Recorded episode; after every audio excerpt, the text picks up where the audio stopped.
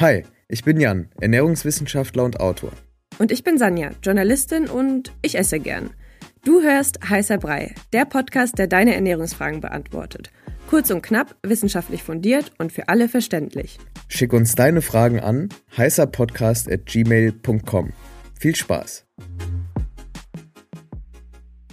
Okay, ich muss jetzt schon ein bisschen lachen. Ähm, ich kann mich bei dem Thema immer schlecht zusammenreißen. Ich merk's. Aber ja, ich weiß auch nicht, dass es irgendwie so Pipi-Kaka-Humor ist irgendwie mein Ding. Jetzt habe ich schon gespoilert. Wir reden heute über das Thema.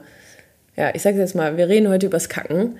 Ähm aber ganz professionell natürlich. Natürlich. Und zwar haben wir eine Frage von einem Hörer bekommen und da ging es um die Konsistenz äh, seines Stuhls mhm. und ähm, ja die Frage, wie es eigentlich aussehen sollte, wie es eigentlich ja Form, Geruch ähm, mhm. und deswegen sprechen wir jetzt darüber. Und ich würde sagen, wir fangen einfach mal mit der Frage an, wie soll es denn überhaupt aussehen? Was ist normal? Also ich finde ja Menschen super interessant, weil es gibt für alles eine Skala. Also wir, wir, wir wollen ja alles in Skalen packen. Ne? Und vor allem die Deutschen. Vor allem die Deutschen und, und Wissenschaftler sowieso. Und da gibt es so, auch für Stuhlgang gibt es eine Skala, und zwar die Bristol-Skala für Stuhlgang und für die Konsistenz von Stuhlgang. Klingt nicht so, als würde die aus Deutschland kommen. Klingt, ich weiß ehrlich gesagt gar nicht, wo die herkommt, aber ich gehe davon aus, nicht aus Deutschland, wenn die Bristol-Stuhlskala heißt. Aber ähm, die definiert so, also es ist eine der Herangehensweisen, wie man jetzt ähm, Kacke definieren kann als normal oder unnormal. Und normal ist, es ist eine Wurst, es ist wurstförmig, es ist glatt und geschmeidig. Und dann sagt man, alles klar, läuft, das ist der normale Stuhlgang. Der normale Stuhlgang, also der, der, wie sagt man, perfekte Pup. Gut, und was ist, wenn man jetzt, und das war zum Beispiel ein Problem bei dem Hörer, mhm. wenn man eher Schwierigkeiten hat, den Stuhl auszuscheiden, also wenn das eher so ja, also ich hoffe, niemand ist jetzt bei dem Podcast, weil ich dann Und würde ich sagen, oder irgendwas? genau. Ja. Ähm, genau. Was ist denn, wenn es halt ja so schwer auszuscheidende Kügelchen oder ja. so Klumpen Genau, also ich sagen wir mal so, ich glaube, jeder kennt das. Ne? Also wir alle gehen hoffentlich mehr oder weniger täglich kacken. Und es sollte normal sein, auch übers Kacken zu reden. Ich, ich werde jetzt einfach den Podcast durchgehend Kacken sagen, weil dann nimmt das so ein bisschen die Schwere aus dem Thema. Also wenn man jetzt Probleme hat und, und es ist schwer auszuscheiden, wie, wie, wie die Person gesagt hast und du gerade gesagt hast, es sind so schwer auszuscheidende Kügelchen und so, oder ne, dann, dann weiß man immer, wenn es schwer auszuscheiden ist, wenn es irgendwas Rissiges ist ähm, oder so, dann sollte man mehr trinken, dann fehlt dem Körper in der Regel Flüssigkeit und Ballaststoffe. Also wenn man dann mehr Obst und Gemüse isst, mehr ähm, zum Beispiel Vollkorngetreide, Hülsenfrüchte und mehr Wasser trinkt, dann hilft das, dass das Ganze geschmeidiger wird. Nämlich, ne, Bristol-Skala sagt ja, wurstförmig, glatt und geschmeidig, alles super. Und dahin wollen wir kommen, deshalb in dem Fall dann mehr trinken und mehr Ballaststoffe essen. Okay, aber das ist kein Grund, sich irgendwie Sorgen zu machen. Das ist jetzt kein Grund, dass man sich Sorgen macht. Sorgen muss man sich, naja, Sorgen vielleicht ein großes Wort, aber wenn man dann sowas feststellt wie Risse am After zum Beispiel, das erkennt man dann am, am Blut, am Toilettenpapier oder so weiter, ähm, dann sollte man, wenn das länger anhält, mal mit dem Arzt sprechen oder der Ärztin und das abklären lassen dann kann es natürlich zu irgendwelchen Infekten kommen und so weiter und so fort, kann man sich ja vorstellen.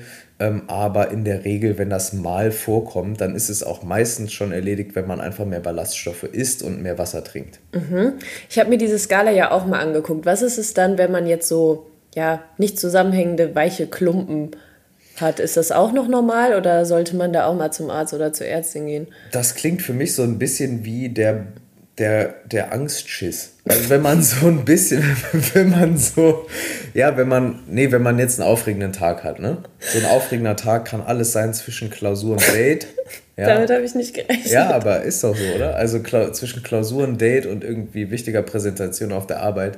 Und dann kann es sein, dass man einfach öfter aufs Klo muss und dann ist es vielleicht nicht so zusammenhängende Wurst, sondern es ist eher ein bisschen, ja, öftere Frequenz öfter, aber es kommt vielleicht nicht so viel. Genau, raus. und das ist alles okay. Also da, das sollte dann in der, in der Regel auch ein Tag oder zwei sein und dann sollte es sich wieder normalisieren. Mhm.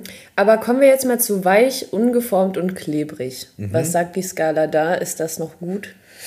Ähm, da sollte man dann schon genauer hinschauen. Also das ist äh, wirklich ernst gemeint. Äh, das Beobachten. Also sobald, und das ist vielleicht auch einer der Gründe, warum es diese Skala gibt, äh, wichtig ist, dass man auch regelmäßig seinen Stuhl beobachtet, wie man regelmäßig zum Beispiel ähm, die Brust abtastet oder andere Dinge macht. Einfach den Körper ständig beobachten, nicht krankhaft beobachten, aber trotzdem gucken, dass alles okay ist. Auch gilt auch für Urin, wie ist die Urinfarbe und der Geruch und so weiter.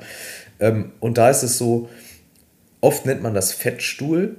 Mhm. Ähm, das ist dann aber auch schon eine, eine, Kategorie an Stuhl, die, die geht schon ins Krankhafte. Das kann dann eine Glutenunverträglichkeit äh, sein, das kann irgendeine Stoffwechselstörung sein, die die, die Fettverstoffwechslung, also die Fettverdauung, hemmt und dadurch ähm, ist eben der, der Fettgehalt im Stuhl höher als normal. Und das ist dann vielleicht was, was man vom Arzt oder von der Ärztin abklären lassen sollte. Da hat sich jemand einen richtig schönen Namen ausgedacht. Fettstuhl. Ja, ja, das ist ja, so wirklich. eklig. Ja, das ist echt nicht so, nicht so lecker. okay, dann next one. Dünn und lang. Dünn und lang, also das ist auch interessant, ähm, würde ich dann auch irgendwann von Arzt oder Ärztin abklären lassen. Das kann sein, dass es eine Verengung ist im, im Verdauungstrakt im Dickdarm, Enddarm-Bereich und da ist es so, da, da sollte dann Expertin oder ein Experte drauf gucken. Das kann ganz viel sein, oft ist es irgendwas harmloses, kann aber auch sein, dass man Polypen hat, zum Beispiel, mhm. die kann man auch im, im Darm haben. Äh, viele kennen ja Polypen als Kind oder so, im Nasenbereich, Nasennebenhöhlen, kann man auch im Darm haben ist alles gar kein großes Ding, sollte man aber abklären lassen. Gibt auch ein paar andere Erkrankungen, die dazu führen. Deshalb am besten da auch mal von Experten und Expertinnen begutachten. Mhm. Du hast ja gerade schon von Angstschüsse gesprochen. Mhm. Kommen wir mal zum Durchfall. Mhm. Also, dass man vielleicht mal Durchfall hat, ist ja normal, kann vorkommen. Ja. Ja, wo ist die Grenze? Das ist, glaube ich, so die wichtige Frage eher, oder? Oder was könnte der Grund sein, wenn es anhaltend ist. Also Durchfall ist in der Regel ein Zeichen des Körpers, hier wurde was eingenommen, was nicht gut für mich ist, ich lasse es schnell raus. Entweder erbricht man sich dann oder man hat einen Durchfall. Das kann sein, man verträgt oder man, man ist allergisch auf Gluten, hatten wir jetzt schon mal. Zöliakie zum Beispiel wäre wär, wär so ein Fall, wo man dann einen Durchfall hat. Ähm, es kann aber auch einfach sein, dass man aus irgendeinem, aus einer Infektion heraus, ne, Magen-Darm-Infekt, kennt ja. jeder, ist, ist nervig und so, ist dann aber auch relativ schnell wieder weg. Kann Parasit sein, der sich festgenistet hat. Mhm. Gerade wenn man ähm, zum Beispiel mal in Südostasien war, das hat nichts mit der Region um, äh, per se zu tun, sondern eher mit Hygiene, aber auch mit Klima und allem und dem, was es irgendwo auf der Welt halt gibt. Kann sein, dass es ein Parasit ist. Mhm. Kann man sich überall einfangen. Ähm, verunreinigte Lebensmittel sind da eigentlich so das äh, Übertragungsmedium.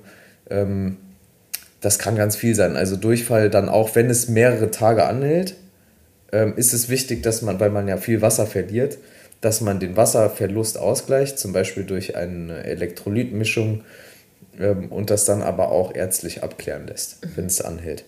Okay, und was ist mit dem Gegenteil? Was, wenn man jetzt oft Verstopfungen hat? Genau, also Verstopfung hatten wir ja ganz am Anfang, glaube ich, auch schon bei, bei, bei dem äh, schwer auszuscheiden und so weiter. Das kann einfach sein, dass man zu wenig Wasser und Ballaststoffe zu sich nimmt. Mhm. Das kann sein, man bewegt sich zu wenig. Das kann sein, man, man hat irgendeine zugrunde liegende Erkrankung. Ähm, Durchfall und Verstopfung können auch auf sowas wie Reizdarmsyndrom hindeuten. Es kann ganz viel sein. Ähm, es kann aber auch wirklich sein, man sitzt zu viel oder man, also wie gesagt, man bewegt sich zu wenig und trinkt dann auch noch zu wenig. Und deshalb ähm, da auch kein Grund zur Panik, wenn man mal irgendwie ein, zwei Tage nicht auf Toilette gehen kann. Wichtig ist, wenn es länger anhält, dann auch ärztlichen Rat holen und dann sollte die Person auch wissen, was zu tun ist und rausfinden, was der, was der Grund dafür mhm. ist.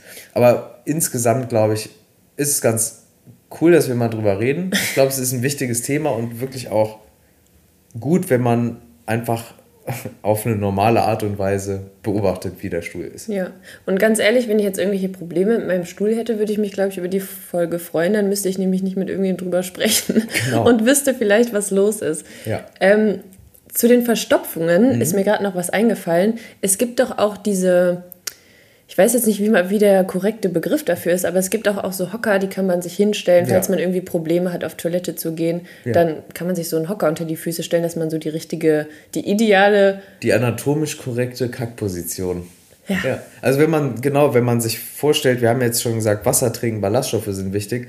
Auch die Hockposition, das ist ja unsere natürliche Art, wie wir normalerweise kacken würden, nämlich uns irgendwo hinhocken und es dann machen.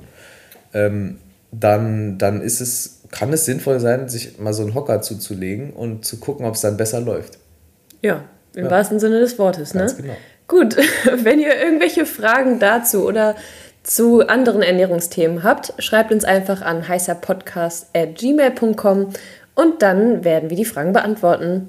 Bis nächste Woche. Bis nächste Woche.